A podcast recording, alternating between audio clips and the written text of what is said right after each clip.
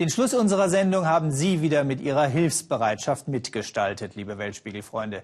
Es geht um ein neues Pferd, einen glücklichen Büchereibesitzer und zufriedene Leseratten in Indonesien. Philipp Abresch klärt das jetzt auf. Vier Beine auf vier Rädern. Ein Pferd kommt gefahren.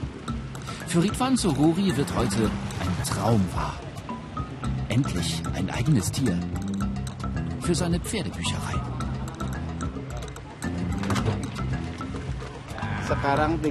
Ich freue mich so sehr, dass ich jetzt ein eigenes Pferd habe, das Mr. Hartmut und die Freunde aus Deutschland mir gespendet haben. Jetzt bin ich gefragt, dass die Bücherei auch wirklich Beine bekommt.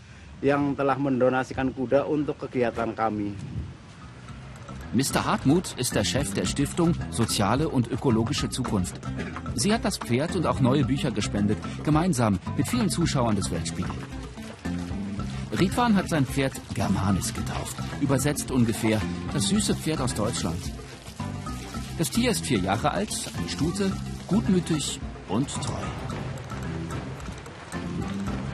Dreimal in der Woche sattelt Ridwan seine Pferdebücherei und bringt allerlei zum Blättern und Lesen in die abgelegenen Dörfer Javas.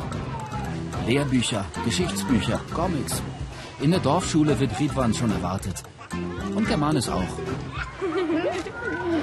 Das neue Pferd habe ich gleich bemerkt, wie im Streichelzoo, nur ohne zu bezahlen. So viele Kinder, so viel Trubel, so viel Lachen. Schön, aber ungewohnt für Germanis, das neue Bücherpferd. Ein bisschen bockt die Stute noch. Heute sind wir ja zum ersten Mal unterwegs. Und die Kinder trauen sich auch noch nicht nach. Wir müssen uns noch aneinander gewöhnen.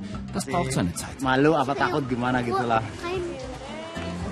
Es fängt an zu regnen, aber die Kinder stehen weiter artig Schlange.